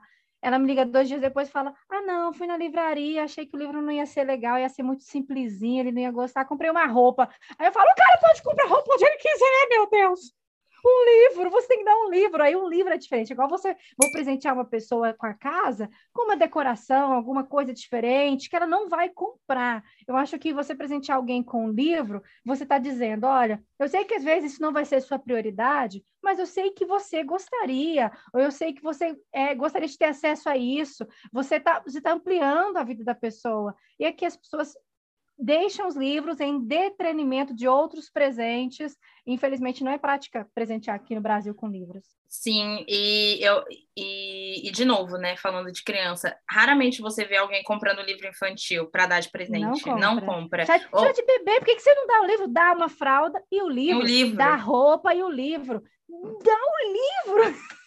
É Tem isso. livro de água, aquele livrinho que a criança morde, borrachudo, para brincar na água, com imagens. Eu comprei um cinco quando a Lulu era bebê, para ela já ter essa experiência no banho mesmo, de ficar mordendo, vendo as imagens. E quando ela fosse crescendo, aquilo já está enraizado. Existem livros. Exatamente. Ou até mesmo aqueles livros com sons, né? Eu, eu lembro que eu comprei Isso. um para o Christian Breno, que era assim, tipo, tinha a figura do leão tinha a história, né? Aí quando chegava, né? Que o leão rugiu, aí apertava no botãozinho, aí aparecia o rugido do leão, né? Tinha o gato miou, aí apertava no botãozinho, aparecia o miado. O Oli, meu primeiro host kid, que é o amor da minha vida, quando eu cheguei lá, eles já tinham tido uma au pair brasileira. E ela deu um livro de som para ele com os bichos brasileiros. Então tinha onça pintada, tinha jaguatirica, e ele sabia falar essas coisas em inglês, em português. Óbvio que o livro estava em português, ele não, não tinha, ele não lia em português. Mas ele pediu para As imagens e os sons, né, davam para ele fazer a alusão, né? A ligação, a ligação. E ele pedia, ó, ó para você ver como vai longe, né? Ele pedia para eu traduzir. Ele, ah, mas não lê para mim, traduz. E aí eu ficava tipo, ah, então, vamos tentar aqui, querido. Às vezes eu engabelava a criança porque não dava, né? Mas é, ele pedia e tinha o som. Ele apertava e aí ele fazia. Eu lembro que ele falava onca. Tipo, porque, né, onça, é difícil esse, esse, esse som para eles. Cedilha. Você cedilha. Então, é, tinha os animaizinhos lá da flora brasileira e tinha a Nai falou do som, ele apertava lá e fazia o, o som dos animais. E, o legal dos livros infantis, para a pessoa, ah, não vou comprar livro, livro infantil porque o livro é caro, já vou dar uma fralda que é cara, já vou dar uma roupa que é cara. A gente tem essas bancas, né, como a Nai já trouxe para a gente, em shoppings, alguns pontos que vende muito livro infantil de cinco reais, baratinho, mas também tem um, uma questão relacionada aos livros, que é o Itaú Cultural aqui no Brasil. Sim. O Itaú Cultural, todos os anos, ele abre inscrição para você se inscrever e você recebe três exemplares gratuitos na sua casa de livro, de acordo com a faixa etária do seu filho. Vai chegar na sua casa, livro de graça. Eu, todos os anos eu me inscrevo no Itaú Cultural. Eu tenho um livro assim todos os anos. E um dos últimos que eu recebi, é, eu amei que é, você sabia algumas palavras que a gente fala no dia a dia, que são palavras de origem tupi, trazendo mesmo a nossa raiz, né, a questão do Brasil. E tinha lá jabuti, caqui e outras palavras que fazem parte do nosso vocabulário que eu nunca nem imaginava que a origem é na língua tupi-guarani. E trazendo a gente, e eu pude ensinar isso para Luiz, ó Lulu, então aqui, olha, a nossa língua dos nossos índios, a gente fala igual eles. Então, é, que as pessoas, ah, eu não quero comprar porque é caro tem essas opções também para acesso à, à, literatura, literatura infantil, por esses meios, né, como esse ban o Banco Itaú, por esse Itaú Cultural, que eu acho muito legal. Sim. Então, assim, e... assim, já que, ah, só pegando aqui o gancho da, da dessa questão do livro gratuito, é, então, por que não a gente unir o útil ao agradável, né? Porque a gente trouxe essa, essa pesquisa, a gente não, né? A Isa trouxe essa pesquisa e ela está relacionada diretamente aos livros físicos, né? se todo quem já é aqui é, ouvinte cativo do podcast, a gente já falou aqui várias vezes, da questão do aplicativo do Kindle. Já que aqui a gente já citou que, que o cala-boca, hoje em dia, que é mais fácil, é entregar um celular, um tablet na mão da criança, você pode baixar o aplicativo do Kindle. No Kindle tem inúmeros livros gratuitos e, e livros infantis é, livros, inclusive, eu já vi lá, por exemplo, livros clássicos do nosso nacional, Machado de Assis e tal, tal, tal, que é como se fosse quadrinho. Né? Que, ou seja, que vai instigar, porque tipo, uhum. uma coisa é a gente ler por o livro, o livro não estou tirando nenhum ponto de, de que ele seja bom. Só que a partir do momento que a gente passar a ter que ler ele por obrigação, na nossa cabeça ele já vai ser ruim. Mas eu estou dando aqui uma forma divertida, né, de ler o livro de uma forma diferente, vai prender muito mais a minha, a minha atenção. É, eu tenho uma versão de o Diário de Anne Frank que é assim quadrinho, que chama mais atenção, torna menos dolorido a história uhum, do livro, leitura. né, a leitura. E ainda tem o, o, o, o bônus que você pode baixar, por exemplo, se você acha que o livro ali, ele a criança vendo, né? Porque eu não sei se na verdade se dá para ter o controle dos pais, mas como é os pais que vai baixar? Tem. Tem controle eu, dos pais? Tem. É, no, no Kindle eu acabei de comprar, acabei de abrir. Lá tem escrito Parent Control, tipo, controle ah, dos então pais. Pronto. Então tem. já tem a, a questão ah, dos pais controlar isso, não ter acesso a outro tipo de capa, outro tipo de conteúdo. E ainda tem o bônus que, se você acha que visualmente falando não está aprendendo a história não está aprendendo, então você pode, não precisa você comprar o dispositivo da Alexia, você pode baixar o aplicativo. A Alexia vai ler, vai conversar com seu filho e vai ser ainda muito mais divertido, porque é uma pessoa que ele não está vendo, né? Ele não está vendo e está ali contando Gente, a história para ele.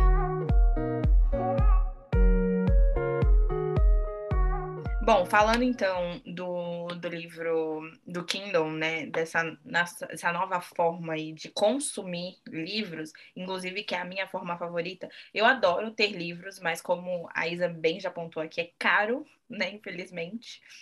É, eu tenho, o, o, digamos, o privilégio de poder comprar alguns exemplares por onde eu morar é um pouco mais acessível, mas eu não consigo largar o Kindle Unlimited, ou o KU, né, que a gente sempre fala aí, que é a assinatura de, de, de livros online, que é a biblioteca aí do, da Amazon. E é, eu acho que essa forma também é muito democrática, porque a gente vê lá livros por R$ 1,90, por R$ reais, por três. Eu acho que é uma forma muito barata. E se você não quer comprar, você pode. Eu não sei quanto tá a assinatura no Brasil, mas eu, por exemplo, pago 10 dólares por mês. E eu tenho acesso a uma gama gigantescas de livros. Então, eu posso pegar, ler no tempo que eu quiser, não tem um tempo estipulado, você pode ficar com, com, com livro, e depois você devolve, né? Eu acho que hoje em dia você pode ter até 20 livros, antes era 10, agora você pode ter até 20 lá na sua biblioteca, do jeito que você achar melhor. E, e é isso, assim, é uma coisa muito louca. E eu, louca no sentido de que se você parar para pensar cinco anos atrás, nem vou muito longe, né? Cinco anos, apesar que o Kindle é bem antigo, mas não era uma coisa tão conhecida. É, hoje em dia todo mundo tem acesso, né? É um aplicativo de celular, gente. Ah, não tem aparelho, né? Exatamente, não tenho dinheiro para comprar um Kindle. Inclusive, eu tava falando isso com a minha amiga agora. Ela falou, amiga, Kindle tá muito caro, tá 400 reais, eu não, consigo comprar agora. Vai, amiga, baixa o, o aplicativo no seu celular. Aplicativo. Não, e é assim, quando coisa, ele tá, mas... tá de promoção, ele fica por menos, às vezes, do dobro do preço. Eu acho que quando eu comprei o da Naindra foi 199 199. Normalmente, quando ele abaixa de preço, ele vai para 200 reais. É muito bom. Ah, o é que básico, nem a Alex, né? amiga. O, décima o básico, O, o que nem a Alex, amiga. Quando ele tá de promoção, tipo, cai para metade do preço ou menos. Nossa. O, o bom é só do, mesmo real. Do, é, você é falou do, do Caô. E, e, é, né? ficar de olho na promoção. Você falou, Manuela, do CAO aí nos Estados Unidos, né? Aqui tem o teste gratuito de 30 dias, tem algumas aqui promoções. Tem. tem. né? Tem algumas promoções de três meses por R$1,99. Também e tem. aqui, tô aqui no site aberto, tá? Se você fizer pelo teste gratuito de 30 dias, depois dos 30 dias, o mês é cobrado de R$19,90 ao mês. E além do CAU, a gente também tem a Amazon Prime, que aqui em Brasil é R$ 9,99, e você tem direito a alguns livros gratuitos pela Amazon Prime.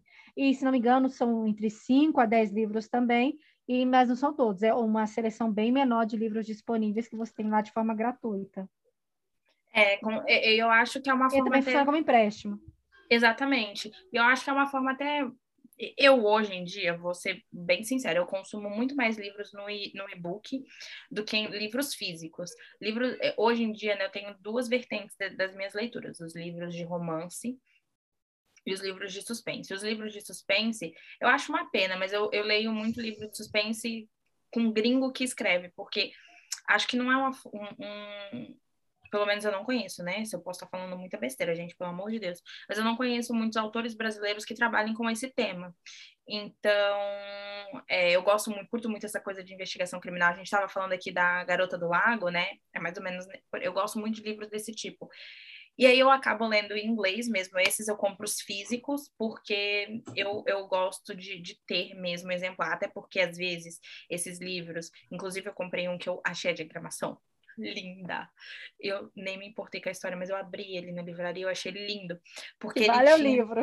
Exatamente. Amiga, ele é lindo. Na, no meio, bem no meio mesmo. Ele é todo preto e ele tem um mapa que o suspeito fez então, assim, eu acho de. É um detalhe que o autor coloca ali que uhum. te brilha muito os olhos, assim. Então, eu gosto muito desses tipos de livro. Gosto que tenha a. Gosto de ter no físico, porque tem essa diferença, né? De, de diagramação. E os romances eu consumo muito no e-book, porque eu leio muito romance nacional.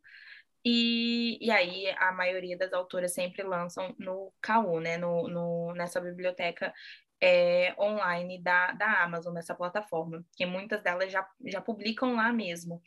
E eu acho isso até muito democrático também, porque se a gente for pensar, eu não sou da, da área editorial, mas se a gente for pensar no mercado, não é fácil você conseguir uma, uma editora, você publicar um livro, não é fácil, não é barato, né? E, então, quando você tem essas, essas plataformas, a gente pode falar até do, do Wattpad, que é um site, não é uma plataforma, Sim. é um site, é, é uma forma de você angariar novos leitores, porque são histórias que te conectam, são os romances contemporâneos, né, com o Hot, que te conectam para a sua realidade. E são, e, e são, são pessoas que você tem acesso. Então, cara, é muito legal quando você termina de ler um livro, vai no perfil da, da, da, da autora e você escreve uma mensagem, ela curte, responde tem você, retorno. tem o retorno. Assim, é um detalhe tão pequenininho, mas que faz muita diferença, eu acho, aqui no, no todo, né? Então... Acho que é legal dar você ler o livro da, da, sua língua de origem, né? Da sua língua mãe, porque você pode ter esse contato mais fácil, mais íntimo com o autor. Eu acho isso muito legal. Exatamente. E eu acho também, hoje em dia, eu prefiro mais, muito mais, os romances brasileiros do que os gringos. Não que eu deixei de consumir os outros, mas eu, eu dou preferência para as autoras nacionais.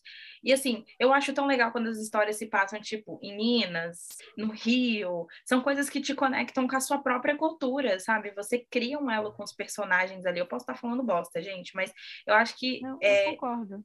É, eu acho que você cria, assim, um, um elo de ligação com o personagem. Então, quando tem uma expressão, eu lembro uns tempos atrás eu li um que era super mineiro. Então eles tinham umas expressões mesmo dentro do livro tão regional e aquilo me eu fiquei, gente, que legal, porque você já foi para Minas, em muitos lugares, né? Eu A gente tem é, vários livros nesse sentido, né? Tem o da Nana Pavoli, né, que chama o nome dela, é. o que é conhecido lá como Zé do Corvo. Isso, eu não que, tipo lembro tipo agora o título, mas eu sei de que livro você está falando. É. Não, sério, é, é, surreal, porque assim, eu nunca fui para Belém, mas eu tenho parentes que moram em Belém. E tipo assim, o livro ele tem praticamente um dicionário para a gente entender as gírias, os locais, porque é muito regionalizado o livro os locais, tipo assim, aquele livrozinho que você vai, para quem não conhece, você vai querer abrir o um mapazinho, então ir jogando no Google para conhecer cada lugar, cada coisa. É muito interessante isso. E recentemente eu li o Gatai, da Cineia Rangel, que, se eu não me engano, é do interior da Bahia. Os, o palavreado por ditado, o negócio, a comida, falando assim, né, carregando o sotaque. o sotaque é bom demais, sabe? Assim, você, você parece você literalmente fechando o da Anne, o da Anne Pimentel, que era em, era regional Paraíba, também, né? na Paraíba. Na né? Paraíba. E isso é tão legal, porque, por exemplo, se não fosse a possibilidade da leitura digital, eu acredito que vocês não teriam acesso a esses livros, porque normalmente Exatamente. os leitores independentes e que são, não são tão conhecidos, vivem ali mesmo na sua cidade, eles não iam conseguir levar esse livro a outros municípios, levar esse livro a leitores de outro do Brasil. Então, acho que a leitura digital ela vem para realmente fazer crescer, além do acesso democrático à literatura, você conhecer até mais do seu próprio país e contribuir para que a, a, literatura realmente se expanda, chegue para outras pessoas. Acho muito Sim. legal, muito divertido. É, é, é bem enriquecedor, né? É, Sim, eu, eu, você... tenho, eu, eu, tenho um probleminha. Eu, te, eu comprei um Kindle para mim tem em torno de três anos, dois anos e meio por aí. E eu não era assim uma leitora digital. Eu era aquela leitora raiz. Tem que ser livro, porque eu tenho que cheirar, eu tenho que tocar, uhum. eu tenho que sentir. Só eu era assim eu fiquei... também. É, mas aí quando eu fiquei grávida e eu sentia muita coisa nos momentos de amamentação, nos momentos que eu estava com o bebê, eu sentia muita falta de um livro, porque eu não conseguia, por exemplo, amamentar segurando um livro. E eu comecei então a passar pelo celular. Na época eu não tinha o aparelho do Kindle. Eu comecei então a fazer leituras de livros digitais, mas pelo celular, e cansava muito as minhas vistas, eu ficava muito estressada, me, em vez de me trazer paz e alegria, eu ficava muito irritada, porque o celular ele não tem a, a, a questão da iluminação como o Kindle proporciona, ele já é Sim. é próprio para uma leitura. E nem a adaptação do tamanho né, da fonte, Isso, a formato da, tela, da fonte. Tudo. É do, até, quando... Eu gosto disso, até da formatação, do espaçamento entre uma tudo. linha e outra. E foi quando assim, quando eu falei, não, eu vou, vou comprar um Kindle porque eu preciso ter algo para eu ler, principalmente para levar para o trabalho, por exemplo. Como eu estou lendo um livro agora que tem 920 páginas. Como eu ando com um calhamaço desse na bolsa, entendeu? Vai, o livro vai estragar, não tem como, é muito pesado, enfim, aí eu falo, não, então... Isso aí pode entrar até o meme da, o meme das leitoras hot, né, das, das, das leitoras capa. safadas. Sim, pode disfarçar a capa. Gente, eu tava lendo o livro hot numa reunião de pais da escola da minha filha, antes de começar tá errado um esse pai, mãe. Tá errado, não tá... Ai, um monte de pai e mãe do meu lado, eu lá lendo o livro rádio. Aprendam com essa mulher, com essa lenda chamada Isadora. É sobre isso. Meu Deus, nós desvirtuamos a fialeia. Ou eles falavam, ela tá trabalhando, aqui deve ser um, um iPad, quem não conhece, é um branquinho, bonitinho. O iPad deve estar tá trabalhando, toda concentrada, mas não sabe o que, que a pessoa está fazendo. Kindle, gente, é a melhor coisa do mundo. Eu, eu sinto a diferença de quando eu lia, por exemplo, no iPad para ler no Kindle. Eu acho que é a questão de ter menos LEDs e tal, como funciona, né? Eu acho que, que cansa, exatamente o que você falou, cansa menos a vista. E essa, essa questão da luz ser meio amarelada, tipo, imitar a página do livro, é super válido. E outra coisa que eu amo também é conversar com o livro. Porque assim, eu tem gente que detesta, mas eu sou a pessoa que eu tenho um livro físico com post-it, eu Tem marcação de caneta. Uhum. Tem marcação de caneta. Eu sou essa pessoa, né? Tem gente que poderia me queimar Odeia. Viva. O livro é, é, é, é só para decorar. Exatamente. Não, eu tenho marcação, eu tenho post-it e tal. E eu acho isso maravilhoso, porque no Kindle eu consigo selecionar escrever o que eu acho, e fica lá as minhas notas. Então, eu tenho tem livro que às vezes tem 60 notas, tem, o, tem livro que já passou de 100 notas, que eu vou conversando com os personagens. Eu amo esse exercício. Às vezes eu até disponibilizo lá no, no podcast o link das minhas notas do livro que eu tô lendo, porque eu adoro. E eu acho que também, de novo, é uma facilidade, sabe? E falando especificamente das autoras brasileiras, né? Acho que o tanto de mulheres que leem por causa da, da, da, da, dessa, desse novo. Digamos, não é novo, né? Porque romance de banca tá aí. Mas é, dessa dessa popularização, essa é a palavra, dessa popularização do, dos romances eróticos é, e com as autoras nacionais, cara, é assim, é divino. E mais e mais pessoas que eu conheço se interessam, leem, procuram. Então é uma coisa muito louca é, de, de realmente é, é isso, são mulheres mais velhas que provavelmente só se interessaram pela leitura agora e que de repente vão começar a passar isso para os seus filhos. Sim. E é, é, o hábito da leitura mesmo. E quando a gente lê um livro contemporâneo, eu sempre costumo falar que não é só o hot, né? A gente tem sempre tem uma história por trás. Então, às vezes a gente tem a Bruna Palazzo, por exemplo, por exemplo, que ela fala de traumas familiares e é, é, é todo um aprendizado com o plus de você ter ali o entretenimento do casal.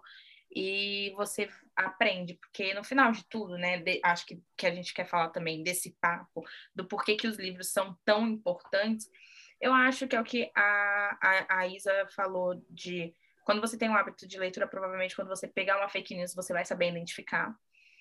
Acho que a questão de você interpretar um texto é uma coisa muito óbvia, mas nem todo mundo que sabe ler sabe interpretar. Então, acho que hoje em dia falta muito para o jovem também a interpretação de texto, Falar o português correto, né? Falar Sim, saber falar. Saber falar. Você ter eh, um vocabulário um pouco mais vasto, saber sinônimos, é, ter uma, uma pluralidade de adjetivos. Então, você saber substituir as palavras do seu vocabulário, enriquecer mesmo de fato, e saber conjugar verbos, né? O tanto de pessoa que fala para mim, para mim fazer, para mim isso, para mim aquilo. Então, é, quando você e olha que coisa louca, eu lembro que eu tava, eu trabalhava numa escola de inglês, eu sempre, né, falei para eu poder fazer isso, né? Sempre eu conjugando, porque mim não conjuga, né? E, e uma pessoa me corrigiu, falou: "Não, é para mim". Aí eu fiquei: "Hã?" Eu falei: "Não, amigo, é para eu fazer. Eu, tu, nós, vós, eles". E a pessoa teimou comigo. Eu falei, cara, não é por... mas todo mundo fala assim. Eu falei, mas nem todo mundo que fala assim. Sua mãe nunca disse não que você não é todo mundo. Você não é todo mundo. Mas a linguagem a... coloquial é diferente a linguagem coloquial, né, Exatamente. da linguagem formal. Exatamente, mas é, é isso, e, e é, é, engraçado que quando a gente vai falando assim, parece que realmente o nosso vocabulário fica mais vasto e todo livro que eu leio eu tenho uma, eh, não sei vocês, né, mas eu toda vez que leio um livro, principalmente de Carol, eu já falei isso aqui, eu aprendo uma palavra diferente, eu enriqueço com alguma expressão. Então, no, no, papo de hoje, eu acho que o que fica mais importante frisado aqui é que, no final de tudo, o livro é conhecimento. Conhecimento. Então. E quem tem conhecimento tem poder. Exatamente.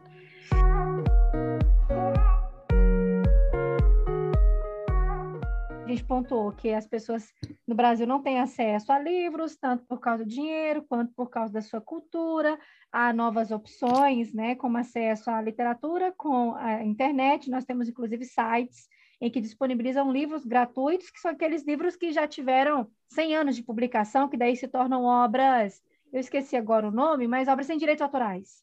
E é, complementando é, isso, voltando até naquela questão lá que eu falei do aplicativo da Alexia, né, que bota para ler, a gente tem ainda uma gama vasta agora de aplicativos disponibilizando audiobooks. audiobooks. E tem muitos desses e-books clássicos e até alguns best-sellers de é, editoras específicas que você pode ouvir gratuitamente.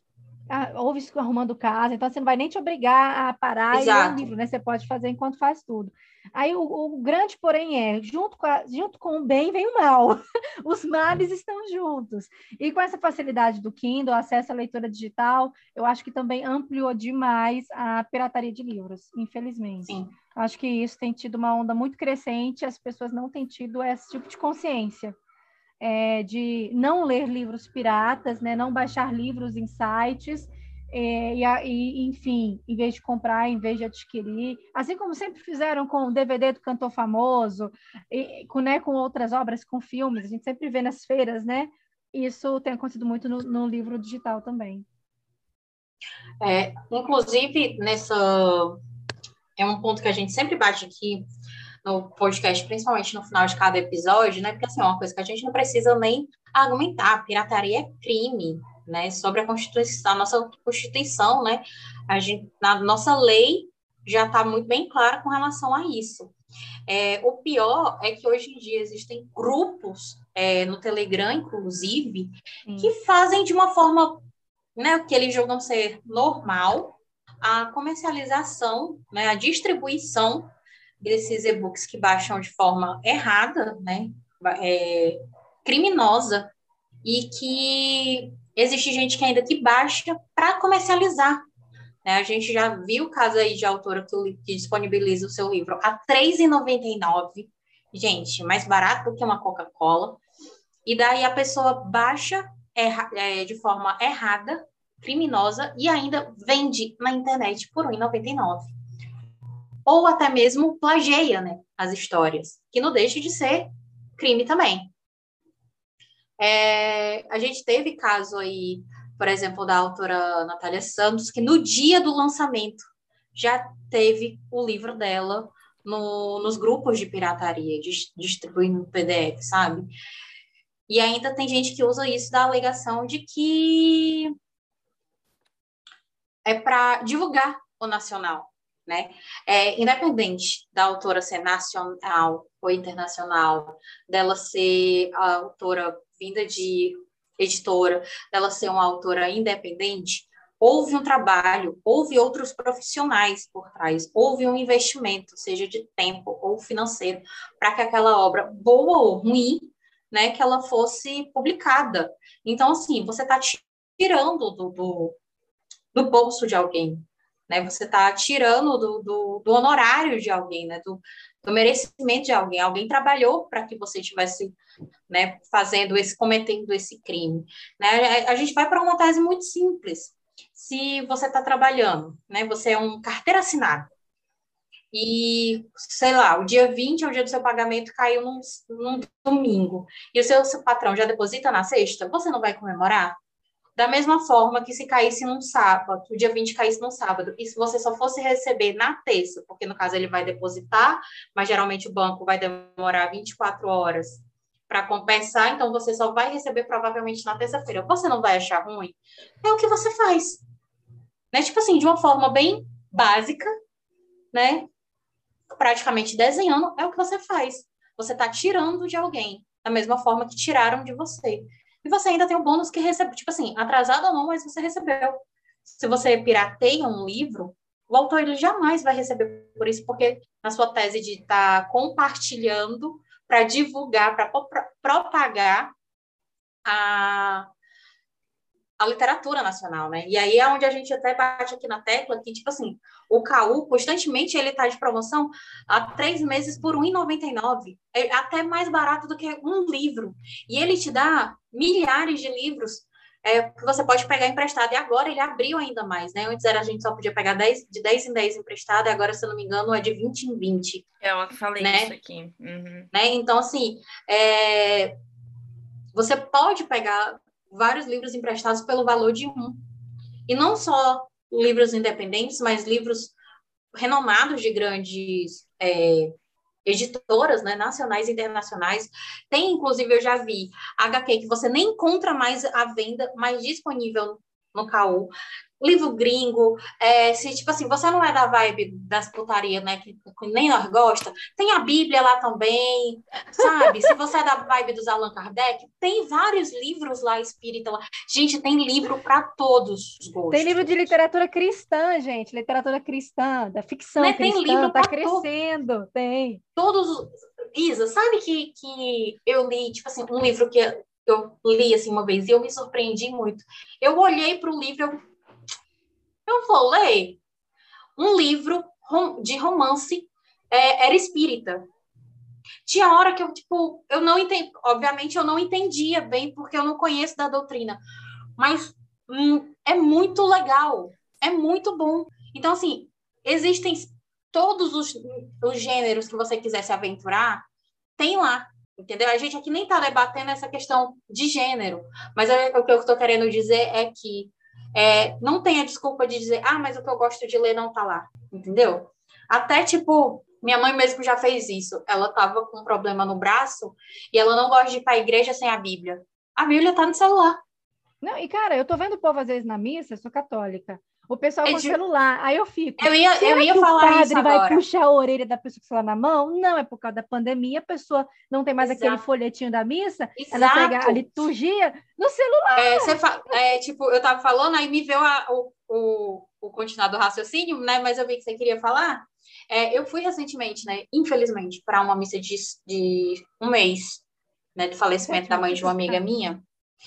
E eu, eu tipo assim, fazia muitos anos que eu não entrava numa igreja católica. E o que eu tinha o costume era que ou a gente recebia o folhetozinho na entrada, ou já tem aquele, o, o livreto, né, ali Sim. já certinho, né, do mês, né, que eu lembro que a gente comprava ali na Casas Paulinas, né, não Isso. sei se é, né, tinha aquele livretozinho já certinho. E quando eu entrei, eu estranhei por não ter, o meu segundo estranhamento era que não tinha, porque eu gostava, sempre eu fui uma pessoa da, das, seja se vai me trazer benefício, meu filho, eu estou aqui, seja energia, tem, seja água benta, seja para ler. Então tinha sempre a, era do lado daquela da, da baciazinha com a água benta na porta da igreja, tinha o negóciozinho com folheto, e era duas coisas que eu sempre gostava. Eu ia lá para né, me dar um banhozinho de proteção e pegava meu folhetinho e não tinha nenhum dos dois. OK, entendi da pandemia. Daí, quando eu olhei quem não estava com seu caderninho, tava com o celular porque até esses livretos já têm versão digital. digital. Aí, aí eu volto lá naquela tese do, do, do, do, cara lá que eu esqueci quem era, né? Mas o diretor lá da, da uhum. organização dizer que a internet ou que, né, que os outros meios de comunicação, de certa forma, estão atrapalhando o crescimento da, da leitura. Não tá, gente tudo que você puder associar vai te trazer um benefício. Eu tiro por, até dar um exemplo, né? É, lembrando sobre isso, eu lembro que naquele, porque né, tá no auge aí do Big Brother, eu lembro que naquele Big Brother que tinha a Marcela, a Manu Gavassi, tal, tal, tal, e elas, eu me lembro de, numa tarde, elas conversaram sobre livro.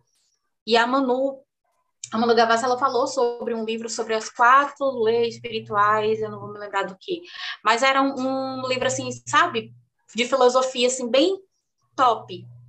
Em menos de meia hora, o livro estava esgotado na Amazon. Juliette é. indicou o mesmo livro e o livro, tipo, estourou.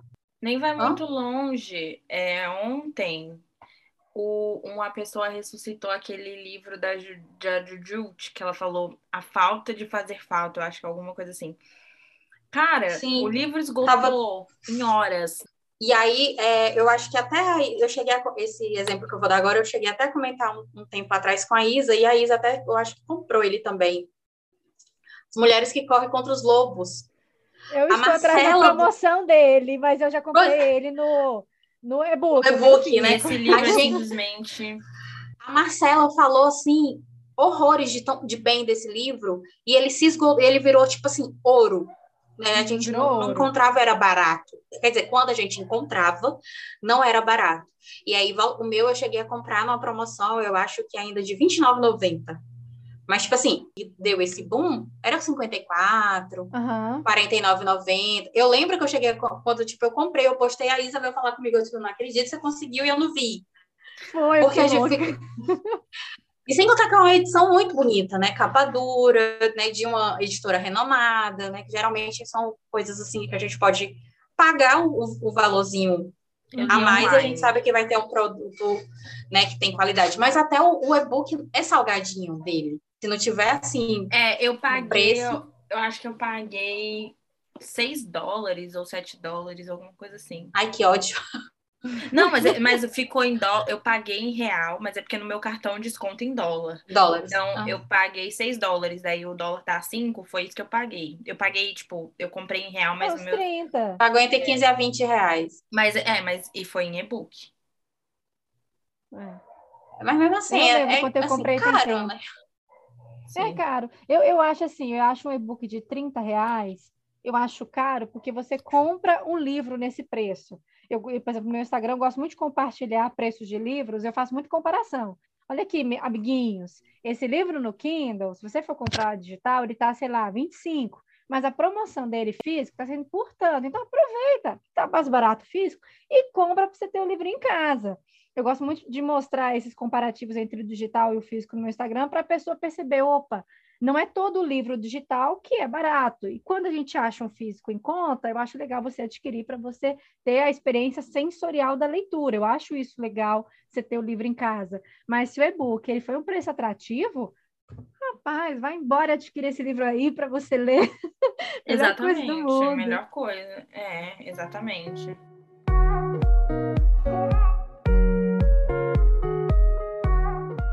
Então, mas é, é isso, assim, eu acho que no, no final de tudo, acho que a mensagem é essa, sabe? Para as pessoas lerem mais e essa essa eu, eu sinto que essa, esse aumento do livro é, pode ser um escapismo da realidade, né? Por conta da pandemia, porque no, no livro não, as pessoas não usam máscara, elas podem confraternizar, elas podem estar juntas. Então, realmente, é um, é, é um meio de, de sair, né? Você pra... viveu o que você não pode viver. Exatamente. E eu acho que a, a, a, a leitura é muito isso, né? Eu falo por mim, assim, eu amo livros de romance, eu sou uma pessoa muito romântica, então eu me conecto muito com esse universo de tipo, nossa, olha isso, que incrível. Acho que a gente teve esse papo quando você veio aqui falar de Acotar, que você é muito fã de fantasia, fantasia. porque você quer descolar da realidade. Sim. Então, acho que por mais que tenham objetivos diferentes, né? Cada uma, cada pessoa lê com, com, com um ponto, mas no final de tudo a gente está adquirindo um, um, conhecimento e eu acho que e uma coisa que minha mãe sempre falou é que não importa o que você tenha, o conhecimento ninguém tira de você, é seu. Então eu acho que são são pequenas lições que a gente vai tirando, né, disso tudo.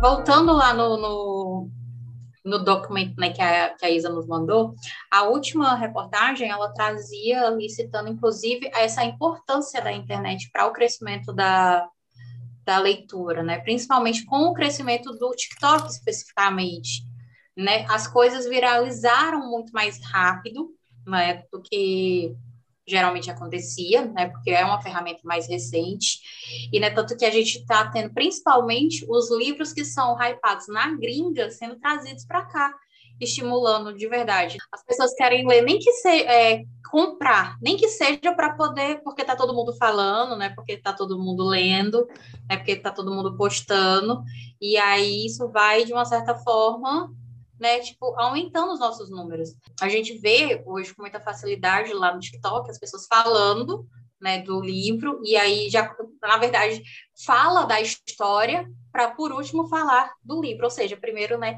instiga a curiosidade do telespectador para depois torná-lo um leitor. E eu acho isso muito tem assim uma importância muito grande, né? É um fato assim que tem de decisão muito grande, né? Né? E sem contar que, é, há um tempo atrás, os pais tinham o poder de decisão na hora da compra.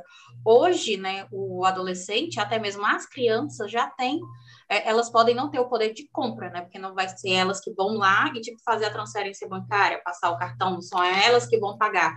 Mas o poder de decisão já parte muito da, do, do jovem, do pré-adolescente. Sim, é, nossa, hoje em dia tem muito mais autonomia.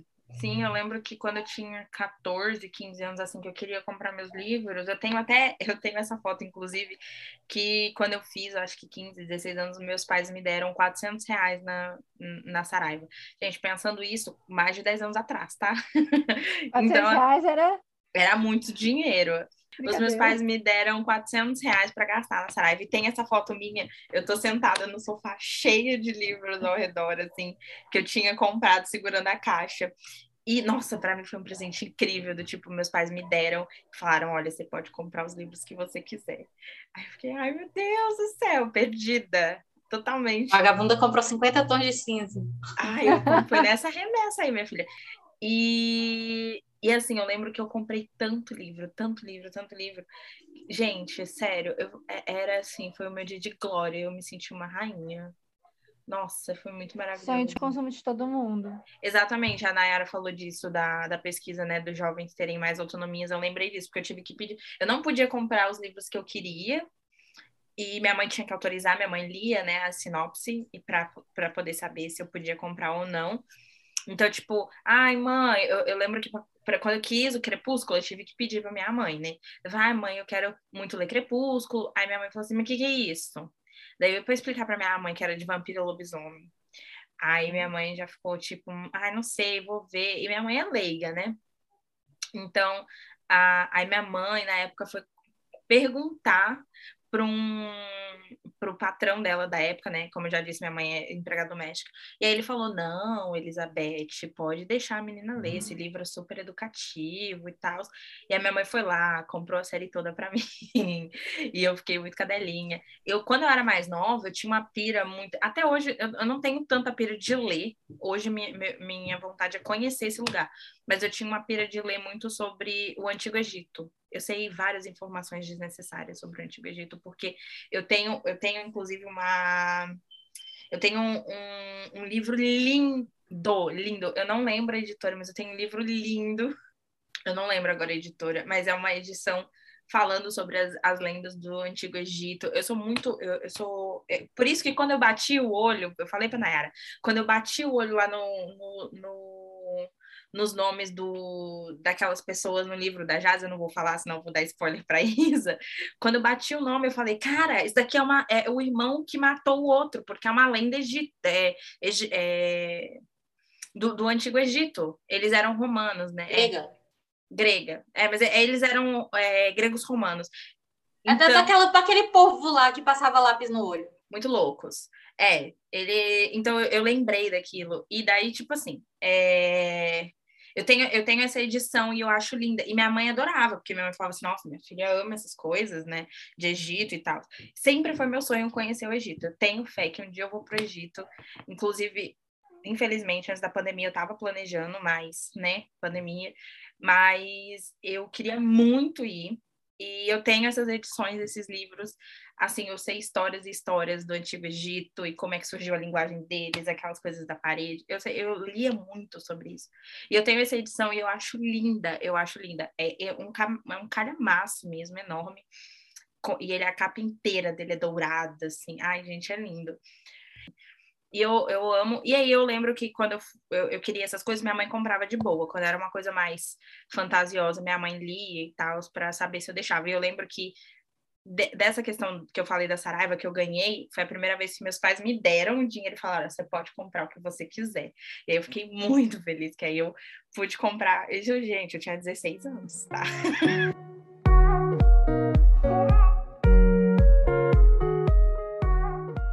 gente, então é isso, né? Mais um episódio de debate, né? No começo a gente trazia com mais frequência, e aí depois, né, foi livro, livro, livro, e agora a gente quer retomar, trazer isso aqui para vocês. A gente recebeu mensagens né, de gente sentindo a falta da gente debater sobre esses assuntos e conversando com a Isa, a gente viu que era realmente muito importante trazer essa questão do crescimento, até mesmo para esclarecer, né, e ampliar o, o, a visão, os horizontes, trazer essa reflexão né, para os ouvintes, né, para o meio literário.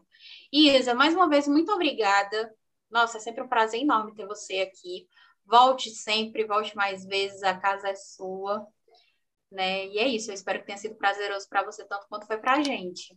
Nossa, eu me sinto em casa. Se vocês me chamarem de novo, eu vou fazer um colchão aqui e dormir, viu?